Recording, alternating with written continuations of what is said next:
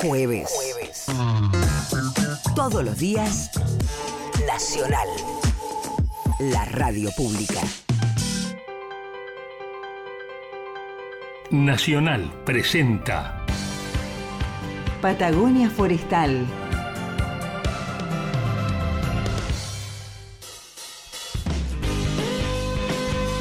Patagonia Forestal, un espacio de encuentro y diálogo para compartir saberes y miradas. Un territorio de ideas, proyectos con visión de futuro. Patagonia Forestal. Un lugar para sentir la investigación, innovación y el desarrollo. Patagonia Forestal, un programa del CIEFAP.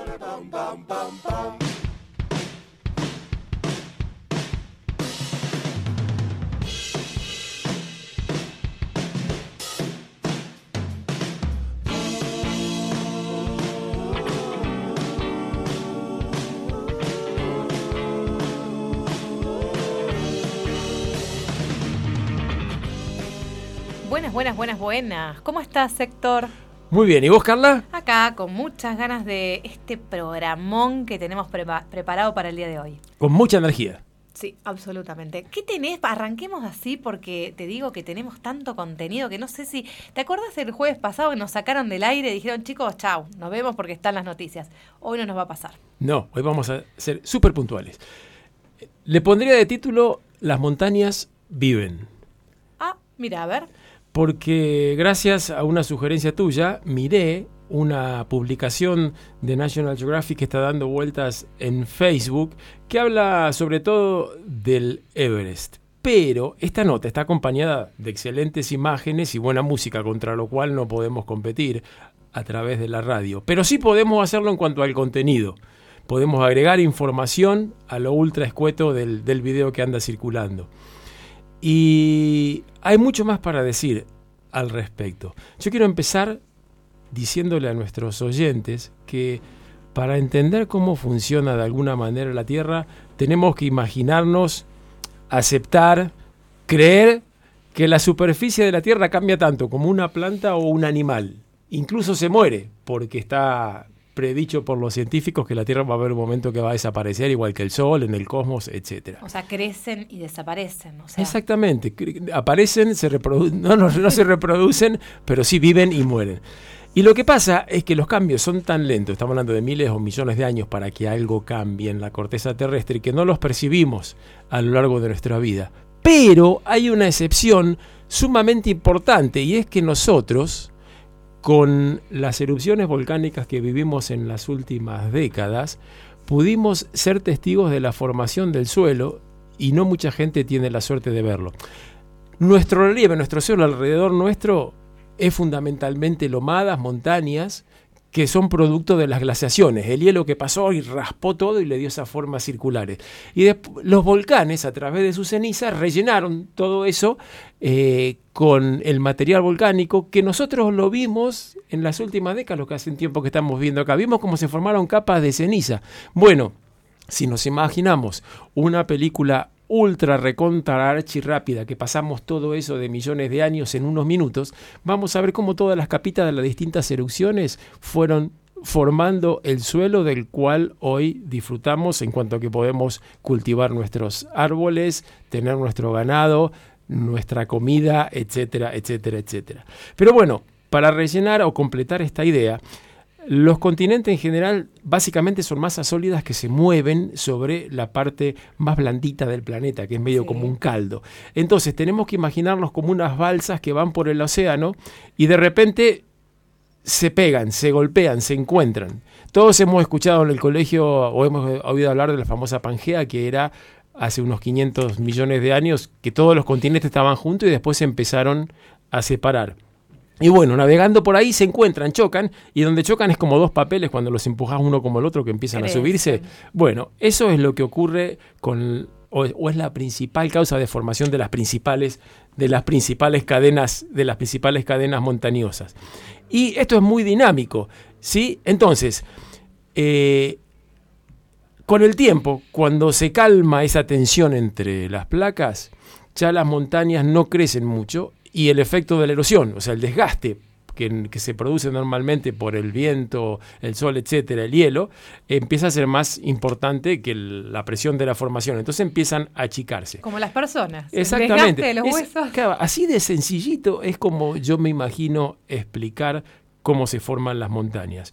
Y como un ejemplo actual, recientemente científicos chinos eh, se pusieron de acuerdo en que la altura del Everest, acá hay alguien que no me va a dejar mentir, sería de 8.848 metros con 86 centímetros.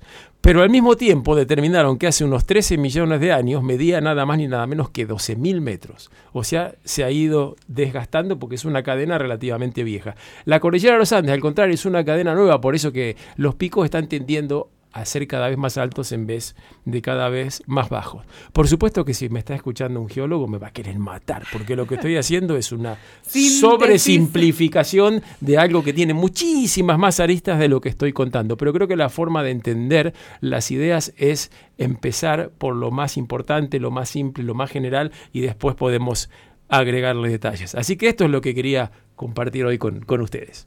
Bueno, y por lo menos les van a llegar un montón de preguntas a los geólogos, ¿no? Ahí les dejamos el menú servido en la mesa.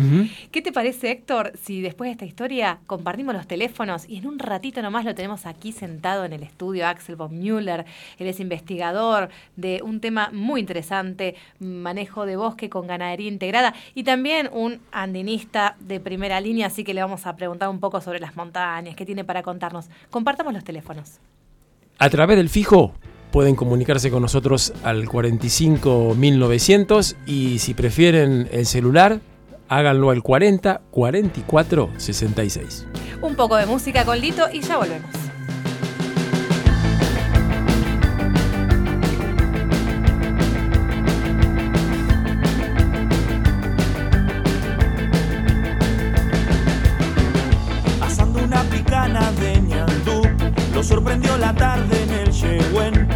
Arriero soñador de piño y luz, que supo ser señor en el Aiken. Con un perro pelao y un cascabel, un caballo cansado, viejo y cinchón, ahí anda guanaqueando Don Yatel, casi casi marrón de la Oniquén cuando llega los boliches por un trago de ginebra. Suele cantar un cani y los ojos se le escapan hacia el costado del camino. Porque ha nacido de Huelche, de Huelche.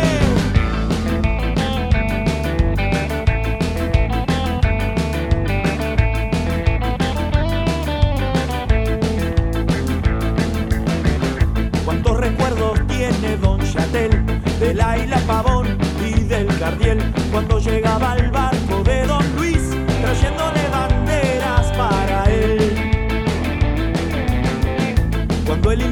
suelta su esplendor y se pinta la cima del Chaltén, se me antoja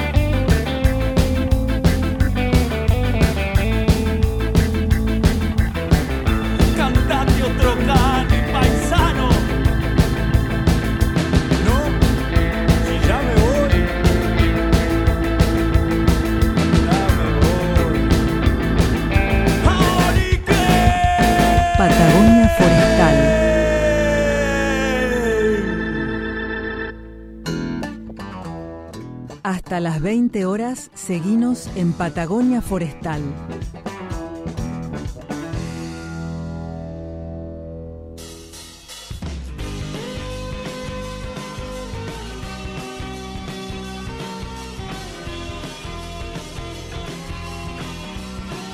Bueno, y acá seguimos después de este temazo que nos compartió Lito.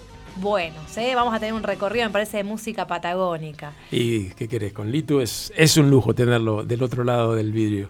Y como les anticipábamos, bueno, eh, acá tenemos a Axel von Müller, pero antes quiero recordar que a partir del día de mañana, bueno, cuando nos estén escuchando va a sí, ser sí, sí, hoy, a partir de ahora. de ahora, estamos saliendo en Río Turbio, allí en Santa Cruz. Exactamente, en la capital del carbón. Exacto. Así que les mandamos un muy cariñoso saludo a todos, a toda la gente de allá, ¿no? Que, que- que vive en ese, en ese clima tan, tan rudo y, ha- y hacen patria de, de esa manera.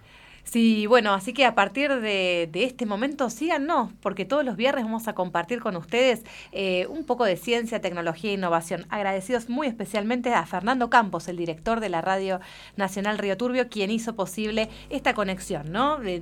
Desde Esquel hasta Santa Cruz.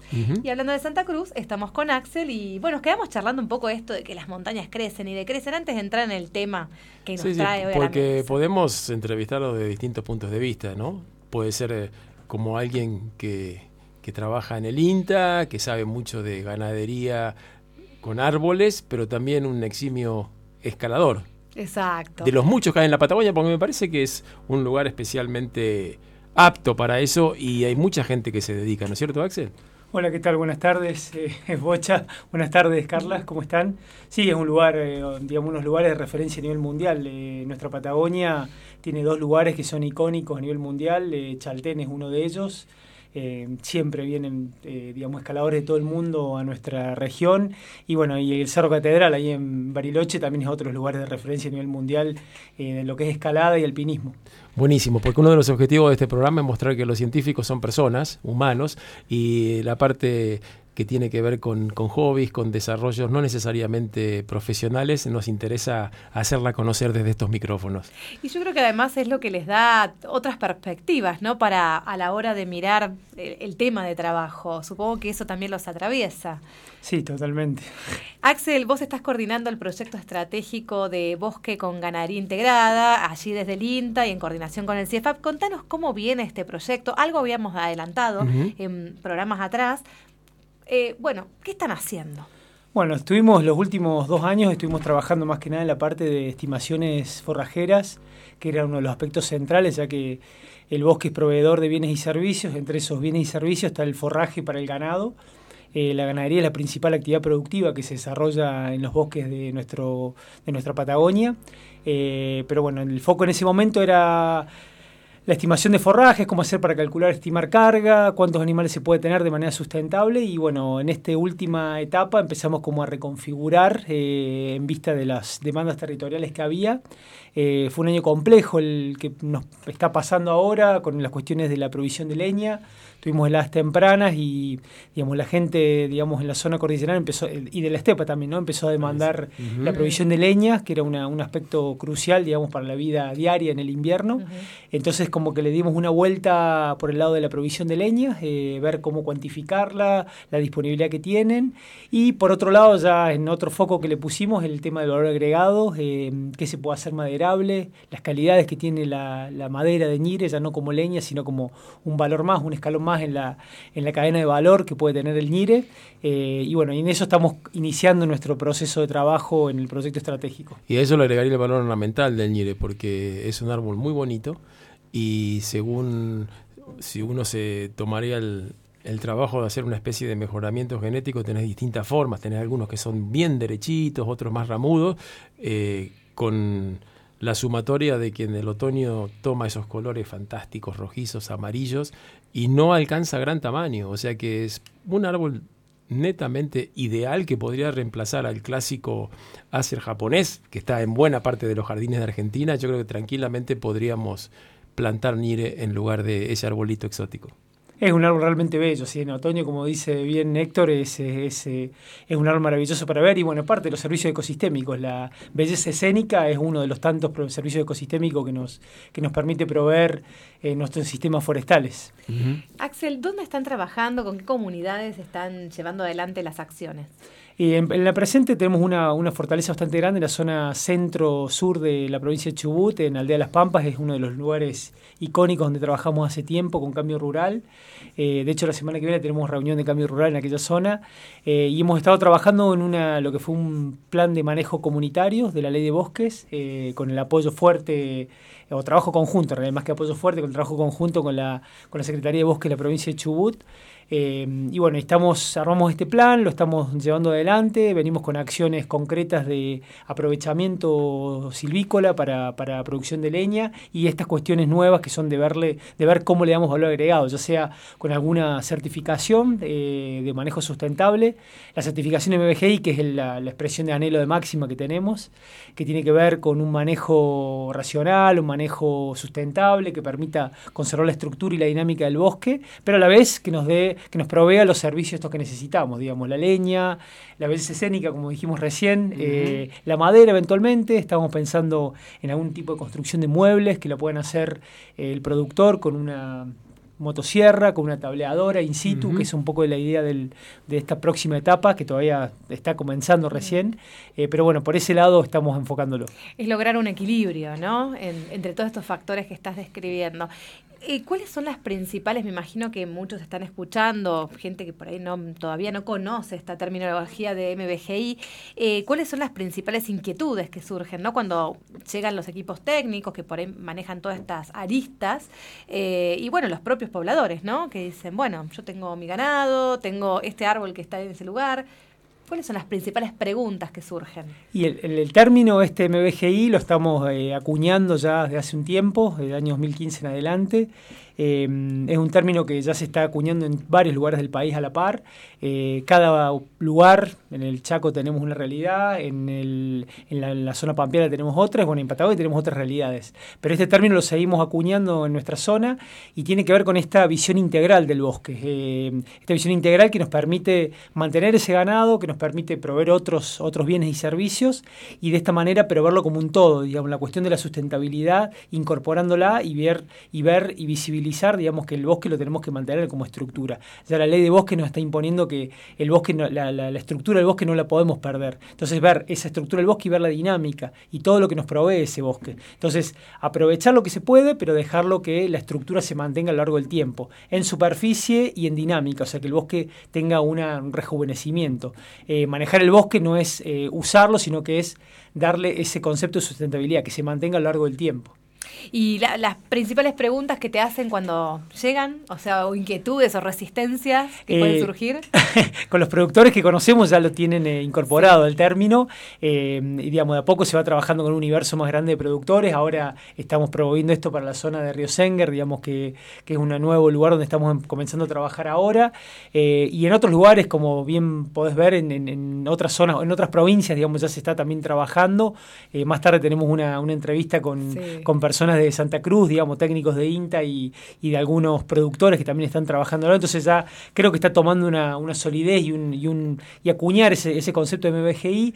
Y yo siempre como la máxima que esperamos nosotros que en algún momento sea como una especie de certificación, como se hace claro. en otros lugares, que ese tenga un, un, valor de certificación que nos permita saber, bueno, yo estoy comprando, eh, digamos, estoy comprando carne o algún producto de, de, que tenga una certificación que realmente esto es sustentable. Digamos. Sí, sí, sí que, no, que para producir esa carne no hubo que deforestar estar, digamos. Claro, exactamente, eh, esa es un poco la idea. Brevemente y burdamente. Esa es la, la, expresión de máxima, pero bueno, esperemos, digamos, en un futuro eh, no tan lejano, digamos, tratar de llegar a ese punto y ponerle el sello MBGI, que implica sustentabilidad, que implica eh, bienes eh, y una calidad de vida para los productores que viven en el campo y lo pueden hacer. Eh, bueno, esa sería como la expresión de máxima. ¿Cómo se empiezan a interactuar, no? Esta cuestión de investigación público-privado mm. y cómo se van uniendo y dialogando, ¿no? Para encontrar soluciones a determinados escenarios presentes, ¿no? Que en otros momentos quizás no se observaban, no se miraba de esta manera. Claro. ¿Qué les parece si hacemos un breve corte y vamos a incorporar a la conversación de esta tarde, porque estamos así muy relajados en esta mesa, a, a, a, Pablo Peri y a un productor justamente de Santa Cruz, para que nos cuenten cómo fueron esas interacciones y esos diálogos y aprendizajes? Buenísimo. ¿Escuchamos algo, Lito?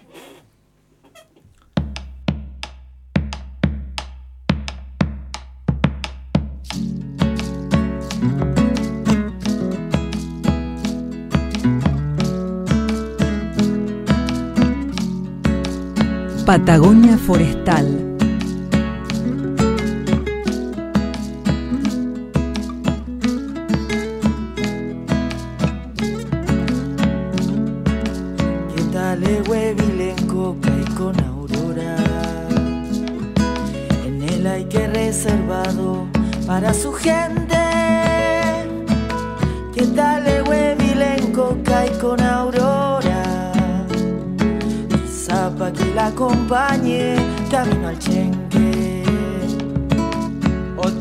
Con el lacar, cae con aurora. Cachen se le doblaron y sin reflejos aún sigue tejiendo sola la vieja manta y piensa que solo el tiempo se vuelve viejo. ¿Cuántas primaveras la habrán visto churengueando en la meseta para ovillar? ¿Y cuántos paisanos se abrigaron con las mantas de la aurora en el lugar? Y hoy se ha quedado sola la vieja aurora, triste y sin fe, solo espera que vuelva la primavera. La primavera, la primavera de Ariscaiken, la primavera de Ariscaiken, la primavera de Ariscaiken.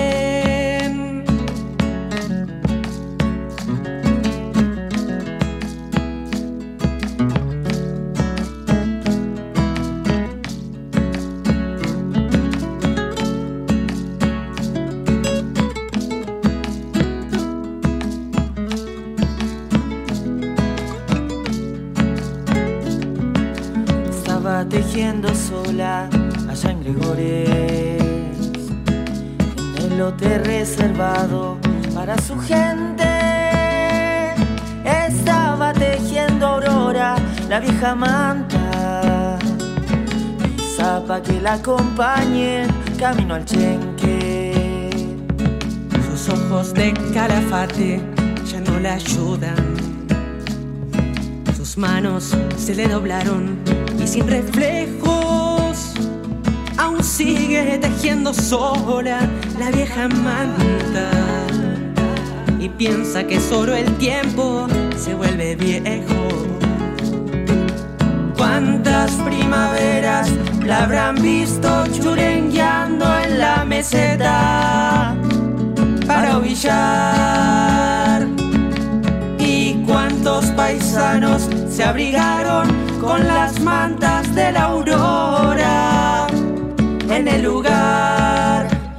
Y hoy se ha quedado sola la vieja aurora, espera que vuelva la primavera. La primavera, la primavera de Ariscaiken, la primavera de Ariscaiken, la primavera de Ariscaiken, de Ariscaiken.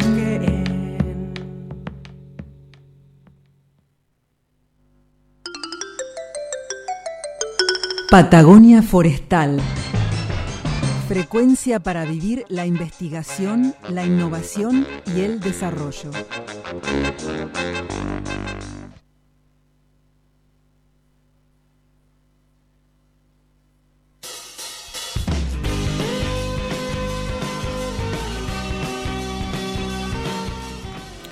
Bueno, y aquí volvimos. Estamos conversando con Axel von Müller, él es coordinador del proyecto estratégico sobre eh, manejo eh, bosque con ganadería integrada, MBGI, para el sello que quieren lograr. Es Sí, un gran aparte, objetivo. eh, si no usas una abreviatura, estás out. Viste que Son estamos en, la, estamos en la época de las abreviaturas. Todo es abreviatura. Re.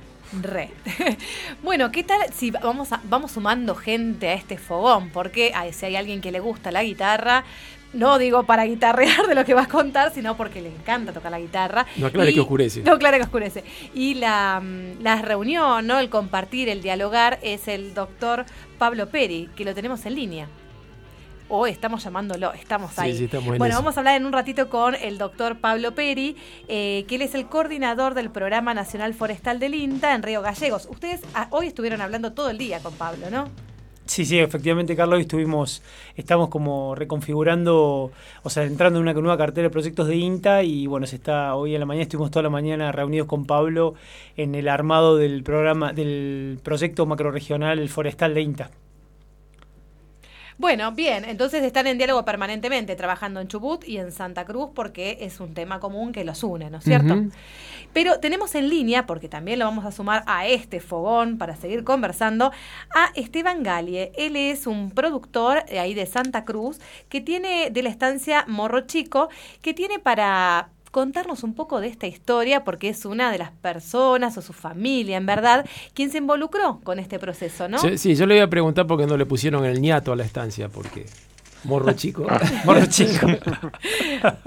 Hola, Hola. Esteban, ¿qué ¿Cómo tal? andan? Bien, muy bien, gracias Aquí por... Esteban. ¿Cómo estás? Aquí estamos en Radio ¿Cómo Nacional junto con Axel von Müller y en breve se va a sumar a, a esta charla el doctor Pablo Peri para conversar un poco, bueno, la experiencia ¿no? de trabajo eh, con bosque y ganadería integrada. Para... Perfecto, sí, sí. Sí, te escu- escuchamos. Te escuchamos medio lejos. Ah, eh, ¿ahora? ¿Me Sí. escuchan o no? Ahora un Sí, poquito sí. mejor. Sí, sí, sí. Ah, buenísimo. No, bueno, eh, yo, yo me inicié con el tema de, de bosque con, con gracias a Pablo Peri. a- Ajá. eh, eh, Morro Chico es una estancia que tiene dos ambientes distintos. Uno es estepa magallánica húmeda y el otro es ecotono niretal. Sí. Entonces, eh, yo me empecé a hacer preguntas allá por el 2008 eh, sobre el bosque, que, que habían amigos que venían o gente pero me preguntaba sobre el- lo- los nires, sobre la lenga y, y yo la verdad que tenía pocas respuestas, poco conocimiento. Dije, no, me tengo que acercar a- al INTA y ahí toqué una puerta y estaba Pablo. O sea que fuiste así espontáneamente y te encontraste Sí. nada más ni nada menos que con Pablo. Sí, me dijeron, mira, ahí en esa puerta, ahí, ahí tocala, y ahí me encontré con Pablo. Y la verdad que entablamos un- primero un diálogo eh, muy bueno, digamos yo como eh, queriendo que me ayudaran a entender de cómo estaba el bosque acá en Morro Chico. Y, y después, bueno, concretamente arrancamos varios proyectos él acá de investigación y, y después empezamos a trabajar con manejo los primeros manejos silvopastoril antes del MBGI que ustedes mencionaban, eh, con, eh, digamos, básicamente con separación de ambientes entre vegas, eh, bosque, empezar a, a trabajar eh, esos descansos, ¿no? Sí, o sea que son, Eh, son precursores básicamente de lo que hoy día es el MBGI. Sí, empezamos, sí, la verdad, eh, que es que sí, arrancamos, eh, digamos, como, como una curiosidad, porque siempre medimos el pasto, siempre hace años que hacemos chequeos pastizales de la década del 90, pero no así en, en el bosque. Entonces Claro. es un interrogante importante y bueno, y con los años me di cuenta el valor del bosque, impresionante. Y este bosque que es lindísimo, además, bueno, todos los servicios ecosistémicos, bueno, todas las palabras que se usan hoy en día, pero bueno, yo en ese momento no, no tenía mucha, la verdad que no tenía mucha idea y, y bueno, voy aprendiendo, ¿no? Esteban, eh, mm, bueno, la práctica de ustedes es una, una práctica, digamos, con historia familiar. ¿Cómo fue a lo largo de todos este, estos, a- estos años, desde tus, tus padres, tus abuelos, hasta la actualidad? Esa modificación de la visión, ¿no? Del lugar donde están habitando.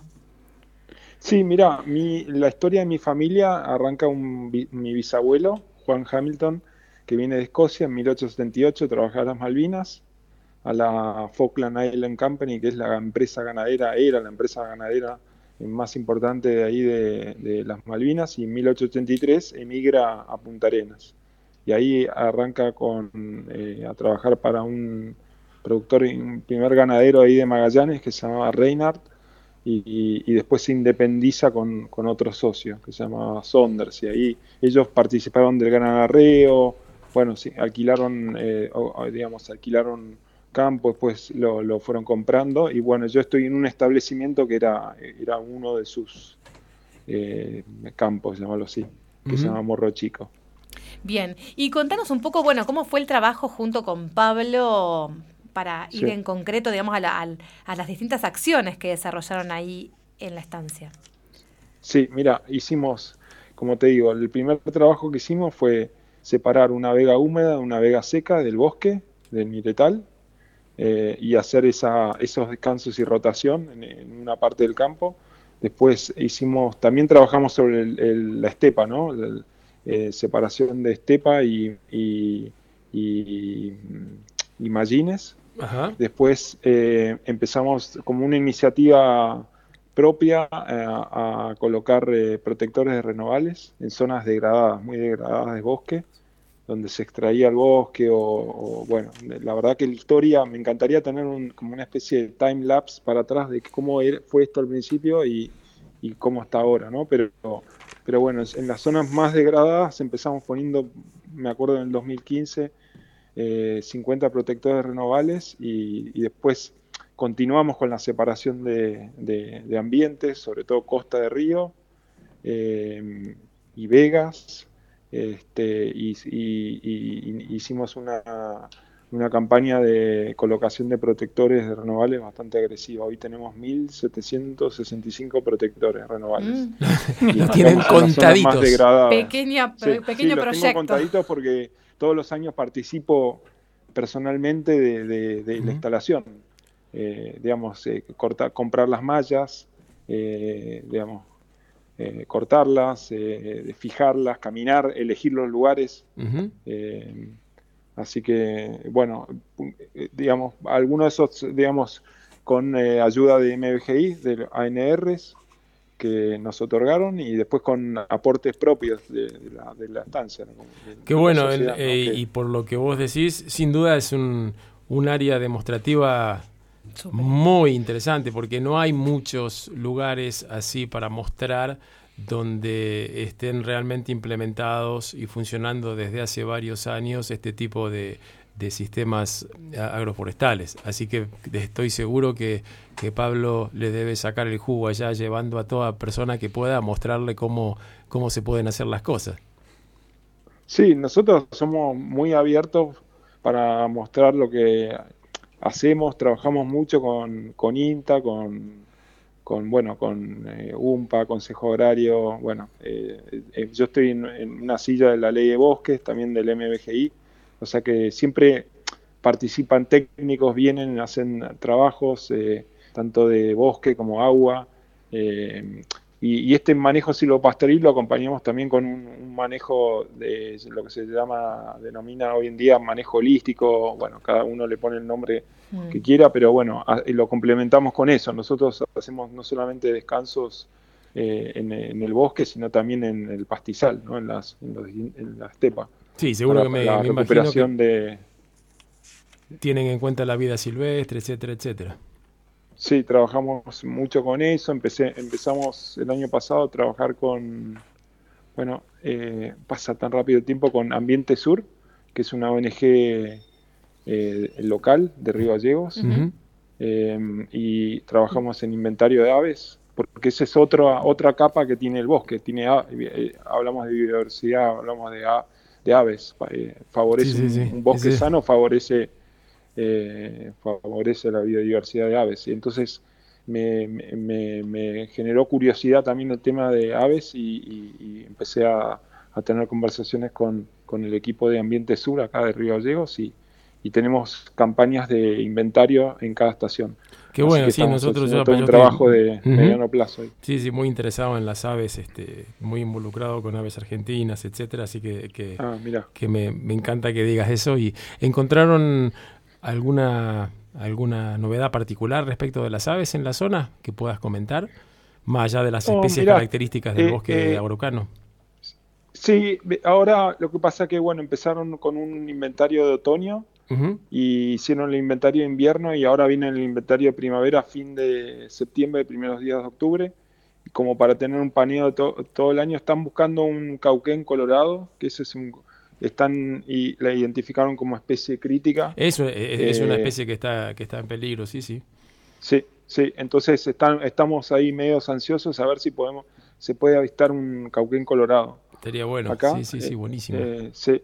Y después diversidad, bueno, hay, la verdad que hay como, en- depende de la época del año, ¿no? Sí, Yo sí, acá- también estoy aprendiendo esto. Sí, en, en- en la Patagonia prácticamente perdemos la mitad de las especies durante el invierno porque migran más al norte. Sí. Eso es, es así. Ahora estamos haciendo, bueno, en la semana que viene tenemos el Festival de Apertura de temporada de observación de aves de la cordillera. No sé si te ha llegado la invitación, pero todos los clubes de aves nos, nos juntamos y nos juntamos entre Belén y de paso le paso la- el, Ah. el chivo a, a toda la gente Ah, de nuestra zona. bueno. De punta a punta de la Patagonia. Esteban, antes de hacer una breve pausa, y te vamos a comprometer para que te quedes unos minutos más, si tenés para compartir con nosotros. Me gustaría que les digas unas palabras a otros productores, ¿no? Que quizás están escuchando y dicen, bueno, ¿qué tal? Podríamos empezar con este sistema. ¿Qué les recomendarías? ¿Qué les dirías para que inicien? Eh, yo para, para mí lo más importante es eh, eh, transmitirle la importancia de, del bosque, ¿no? Como, como, digamos, como un, a ver cómo lo puedo decir, es, es un factor clave en, la- en todo el proceso de biodiversidad o de- del ciclo del agua, el ciclo de nutrientes, el ciclo, bueno, to- to- para esto para ingeniero agrónomo, yo no soy, pero ingeniero agrónomo, pero, pero el- el- los árboles ayudan a fijar, eh, digamos, a infiltrar el agua, eh, eh, digamos, generan eh, servicios ecosistémicos, además son lindos de ver, se, pueden a- se puede aprovechar mejor, se puede, digamos, con, con, con MBGI, digamos, con esta rotación que yo les mencionaba, eh, este, el día de mañana van, a tener hasta eh, un valor ecosistémico de, de cuánto absorbe el bosque. Para mí, digamos, es como eh, un aspecto fundamental tener un, bosque sano, ¿no? Y para las próximas generaciones, además, sería eh, un bosque degradado es lo más triste que uno puede ver, ¿no? Acá Eh, está Así que diría, Axel von por razones Sí. económicas, sociales y ambientales, para mí tener, tratar de tener un bosque sano o llevarlo a un bosque sano, para mí es clave, ¿no? Sí, son, son buenas razones. Y acá tenemos a Axel von Müller. Asi- eh, asintiendo con la asintiendo cabeza. con la cabeza. Sí, sí, tal cual. Yo coincido Ah, del. MBGI. El No planteo, sí, el planteo MBGI eh, promueve gran parte de los ODS, el Objetivo de Desarrollo Sustentable, a lo cual nuestro país adhi- adhirió. eh, y bueno, va de la mano de la reducción de la pobreza, eh, proveedor de bienes y servicios, la sustentabilidad, los, lo- la biodiversidad, o sea, va de la mano de gran parte de los 17 objetivos de desarrollo sustentable que yo creo que todos y cada uno de los argentinos deberíamos conocerlos y bueno, yo creo que la que la MBGI promueve todos esas, esas 17 puntos, digamos, cruciales de objetivo de desarrollo sustentable. Es increíble los cambios en un, sol, en un siglo solamente, más o menos hace 100, 80 años, el paradigma era eh, quemar el bosque para poder tener ganado, se lo veía como un enemigo. Y ahora estamos exactamente del lado opuesto y es fantástico cómo en un tiempo no tan largo pueden cambiar las cosas para bien. Esteban, ¿te quedas unos minutos más con nosotros al aire y compartimos una breve pausa? ¿Volvemos en unos minutos? Perfecto. Seguimos entonces.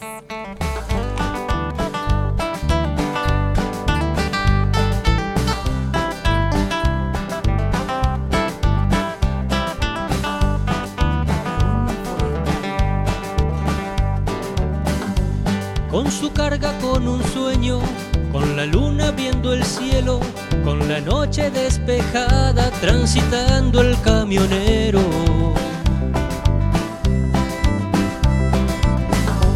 Desafiando su cansancio, un cigarro de por medio, va pasando por un pueblo y lo saludan los perros. Con la ruta, con el viento, aguantando en el asiento y el santo de la distancia lo acompaña el camionero.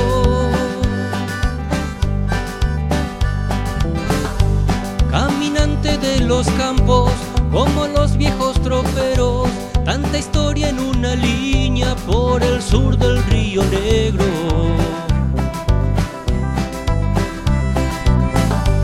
a dónde se van las piedras y el sudor de los lajeros, a donde se va la lana del pequeño criancero.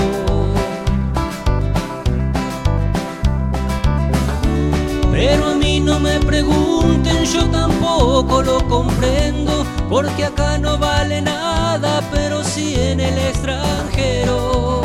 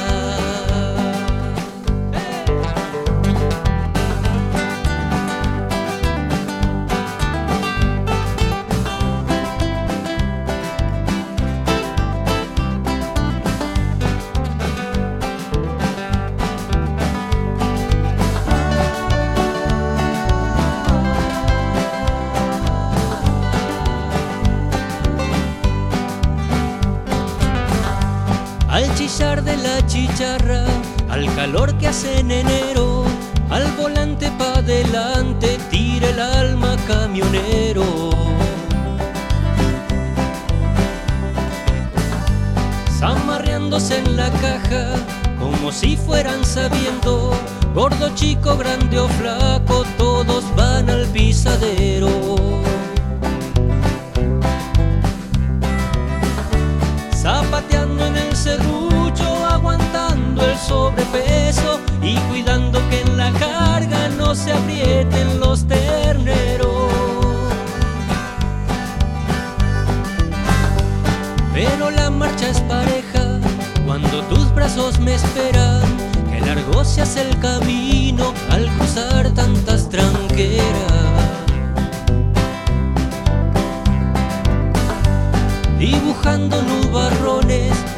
cielo y en la tierra, como si al sentir tus besos la distancia no existiera.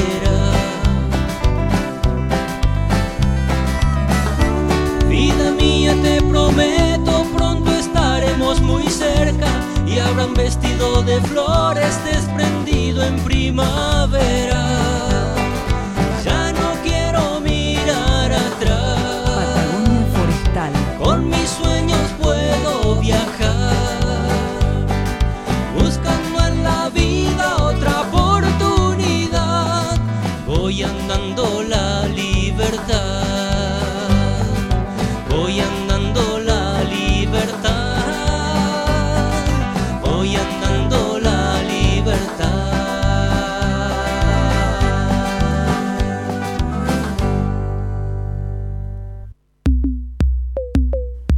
Los jueves a las 19 horas, sumate a Patagonia Forestal. Seguinos en www.ciefap.org.ar y en nuestras redes sociales.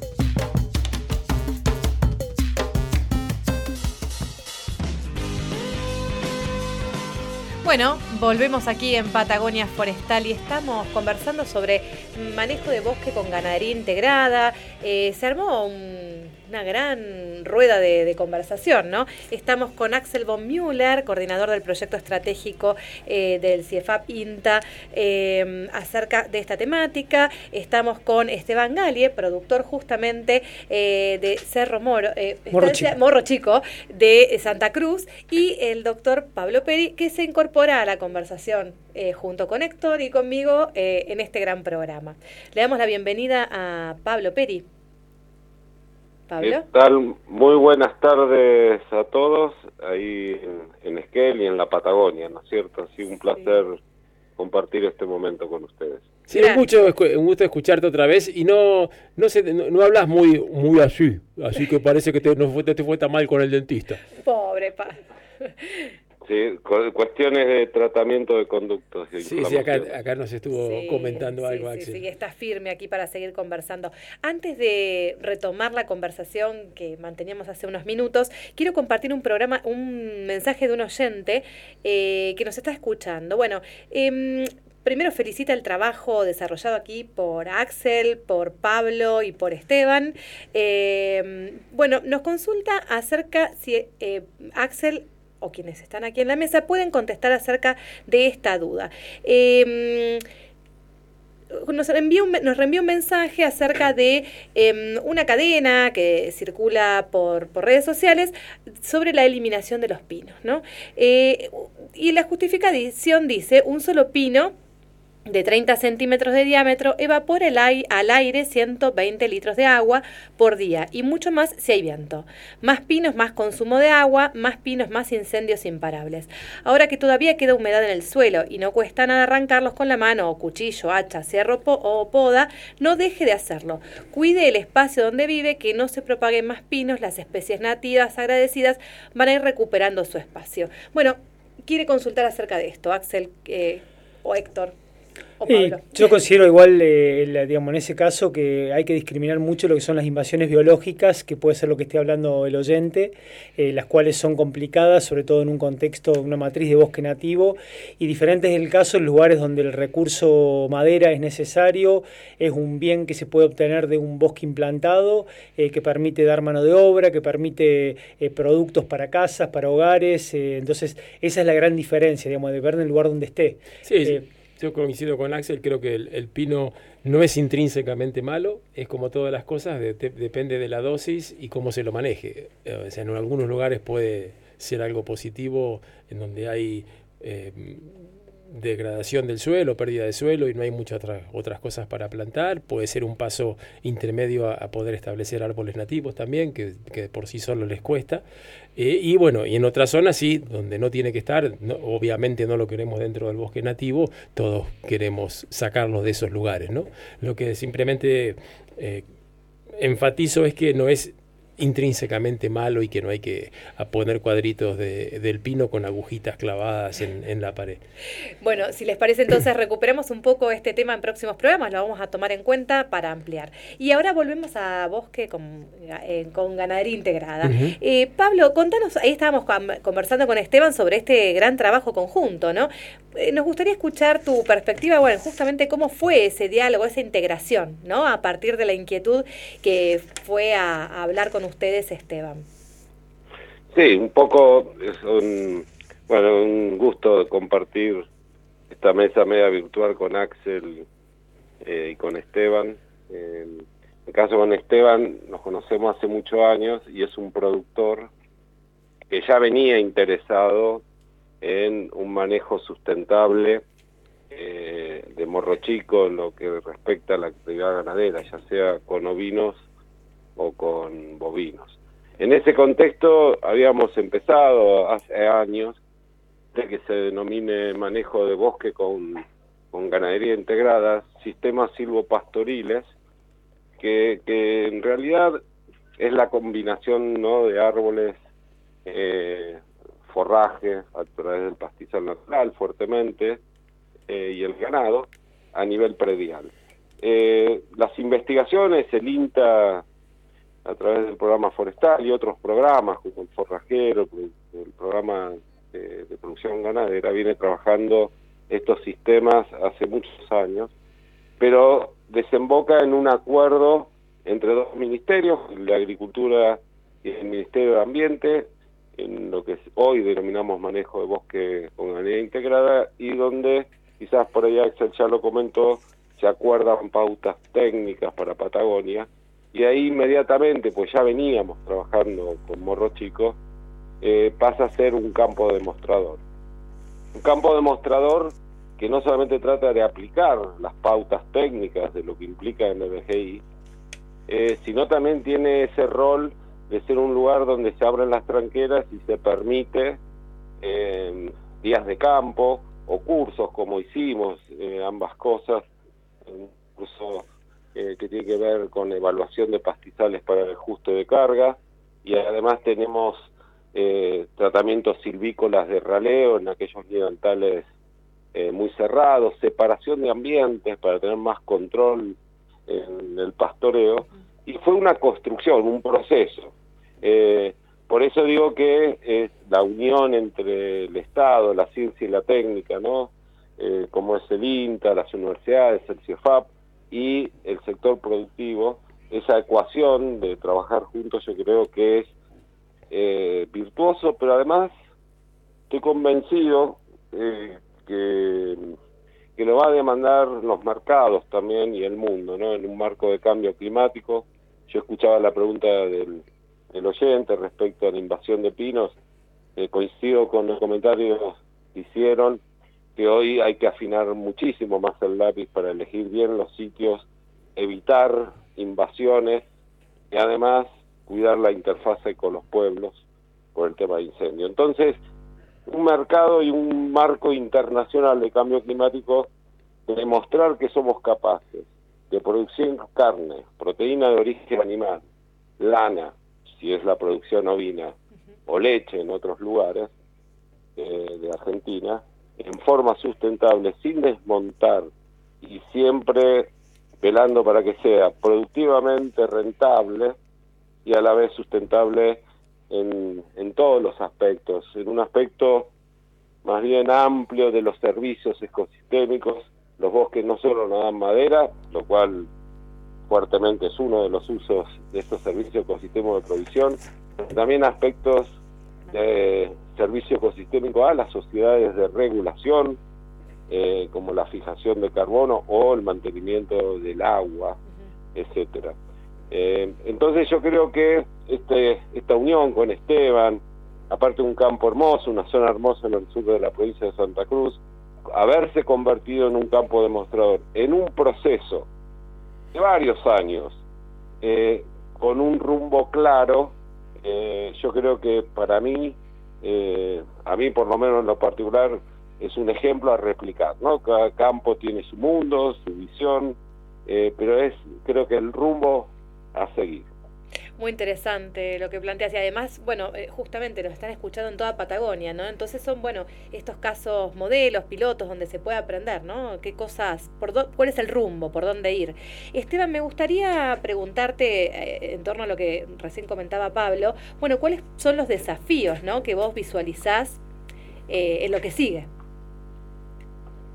Y yo eh, desafío es ir afinando, como dice Pablo, ir afinando el lápiz por lo menos eh, en el campo, de llevar un manejo mucho más, la palabra ahora que se usa, regenerativo, o sea, eh, digamos, ir, ir mejorando el, manejo del ganado en el, en el bosque y en, la estepa y en los mallines, ¿no? tener los descansos adecuados, llegar a tener esa cantidad de potreros óptimo para que yo pueda descansar, eh, digamos, eh, los distintos sectores del campo y darle ese descanso necesario y óptimo, necesario, no sé la palabra, ¿no? Eh, ahí lo veo por ese lado, en, la parte de, manejo, de bosque, de interacción. Después me gustaría profundizar mucho más el tema de aves, entenderlo, la interacción de las aves en el bosque y el tema del agua, digamos que también empezamos, este, vamos a empezar a trabajar con el tema del agua, en los cursos de, ríos que tenemos, eh, bueno, todo, todo, todo ese conjunto, digamos, ¿no? Eh, Esteban, no sé qué opinas vos, Pablo. No, no, coincidimos, eh, como resalto, es un proceso. Ahora Esteban tomó la decisión de, de ver en el manejo productivo. Vuelvo a repetir que es un campo productivo ganadero, bovino, ovino. Él está profundizando ahora la eh, a nivel predial eh, la biodiversidad de aves y el uso del agua que sí nos parece relevante en esto del cambio climático. Así que, y eso después llevará en otros. Por eso MBGI no es, uno se convierte en un mes, es un proceso donde los lineamientos técnicos se van haciendo en la medida de las posibilidades financieras del productor, de la ley de bosque que apoya, de un fondo verde, y de las instituciones. Así que estamos en ese camino, en ese proceso. Una preguntita eh, para todos.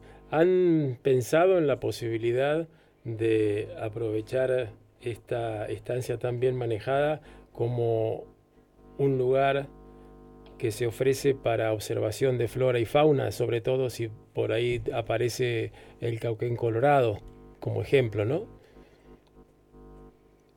A mí me parece eh, que una vez, eh, ahí le paso la palabra a Esteban, ¿no? que es el, del campo, pero a mí me parece que cuando uno cuantifica, ¿no?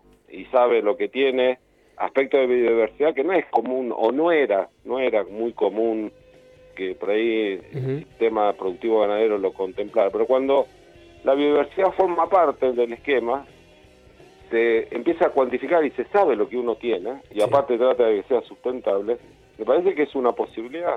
Eh, yo creo que es algo a mostrar, Sí, tiene sí, un valor. como un potencial interesante para, para tener en cuenta. Estamos muy agradecidos con los tres, Esteban, Pablo, Axel, por compartir esta experiencia, este intercambio que seguramente despertaron ahí muchas, muchos intereses ¿no? a lo largo de Patagonia. Hoy prometí que no nos íbamos a ir sobre las noticias. Les mentí, porque nos están poniendo la música de fondo porque ya estamos afuera. Gracias, gracias Esteban y Pablo por la conversación. Sí, fue un fantástico viaje por Santa Cruz. Gracias a ustedes. Muchas gracias, chicos. Muchas gracias. Los, los esperamos la próxima semana. Chau, chau. Contamos con ustedes. Vaya, vaya. ¿Al gimnasio?